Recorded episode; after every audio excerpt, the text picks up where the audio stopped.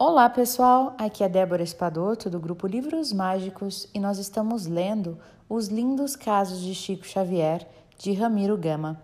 Hoje nós vamos ler o caso de número 102.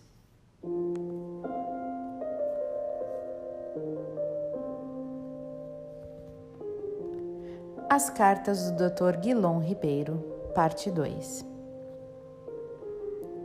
Nosso distinto confrade Thomas Menezes, estimado espírita da cidade de Petrópolis, onde dirige com segurança o Centro Bezerra de Menezes, compareceu à nossa residência especialmente para louvar os lindos casos de Chico Xavier, que, ao seu dizer, lhe confortavam muito e para nos mostrar, dentre outras, uma carta do Dr. Guilom Ribeiro, que transcrevemos abaixo como testemunho do que afirmamos, que esse nosso saudoso irmão, através de suas cartas, evangelizou muitos corações e resolveu de muitos irmãos casos dolorosos. O nosso caro irmão Thomas Menezes, em 1933, atravessava uma quadra difícil como se compreenderá da resposta que recebeu. Pôs em prática os conselhos recebidos e conseguiu solucionar a sua situação.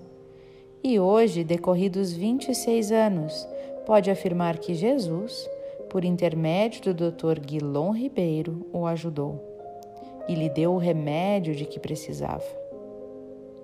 Leiamos, pois, a carta com atenção e com carinho tanto mais que revela lições importantes e que se atualizam com os nossos dias. Rio, 31 de janeiro de 1933. Prezado irmão Thomas Menezes, paz em nosso coração, em nosso Senhor Jesus Cristo.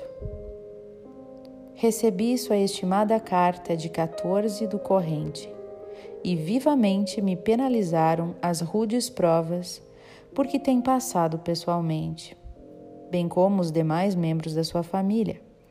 Provas de que nela me informa e que culminaram e ficar o seu irmão Eugênio com as faculdades mentais perturbadas. Não sei se o amigo conhece alguma coisa da doutrina espírita. Como quer que seja, procure conhecê-la bem porque só ela explica racionalmente essas e todas as outras vicissitudes de ser das dores e dos sofrimentos que lhe são peculiares, em face da justiça, da misericórdia e do amor infinito de Deus, nosso Criador e Pai. Só ela nos dá a conhecer o que é a existência corpórea em seu verdadeiro significado, o que representa como fator do progresso de nossos espíritos, objetivando a realização do destino único para que Ele nos criou a todos, que é a suprema felicidade, que alcançaremos quando chegarmos à perfeição moral. Ainda mais, só por ela conhecerá todo o valor da prece e aprenderá a valer-se desta, para atrair o amparo, a assistência e o auxílio dos bons espíritos, que, como mensageiros do Senhor, são os distribuidores das esmolas do seu coração boníssimo. Digo-lhe isto porque na prece, feita de coração, com fervor e humildade, é que o amigo e os que o rodeiam encontrarão o conforto de que necessitam o bálsamo para as feridas que lhes tem aberto na alma e as energias morais indispensáveis a enfrentarem com paciência, com resignação e com humildade as provações que ainda lhes estejam reservadas.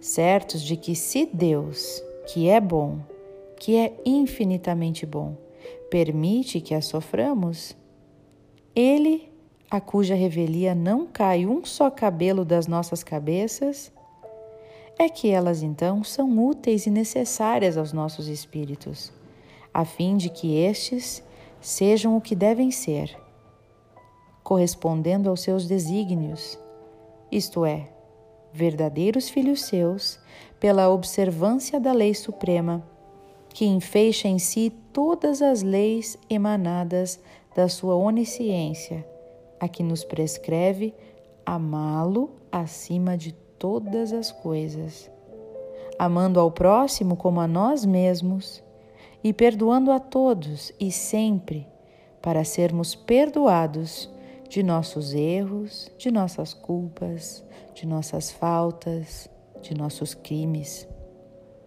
Oriundos todos do orgulho e do egoísmo, que são os nossos maiores inimigos fazendo-nos ter olhos de ver somente as coisas da vida material, em detrimento da vida espiritual, que é a verdadeira vida.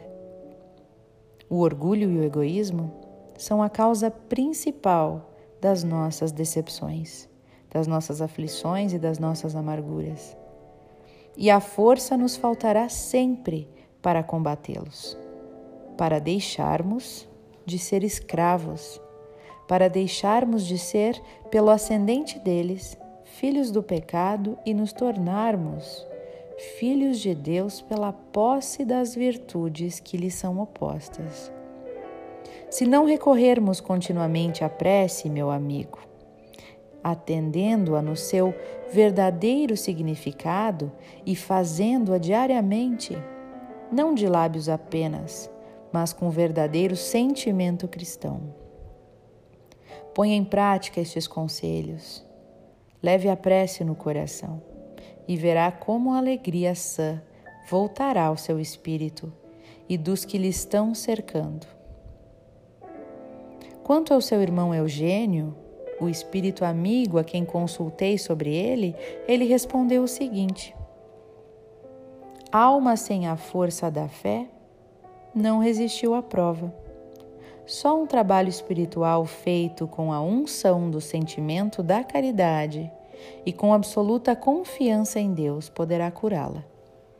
Mas para isso é indispensável que ele esteja num meio afetuoso e calmo, sem o que não haverá possibilidade de bom êxito.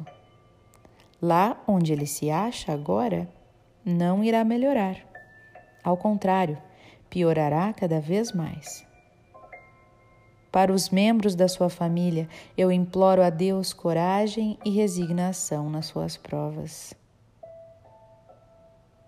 Esta foi a carta. A isso, nada me resta acrescentar, depois do que acima deixei dito. O que lhe posso afirmar, amigo, é que a Jesus e a nossa Mãe Santíssima eu rogarei com fervor o bálsamo do amor e da misericórdia de seus corações amantíssimos para o amigo e para todos os seus membros queridos da sua família. Paz, humildade e fé. Fraternas e cordiais saudações do amigo e irmão Guilom Ribeiro.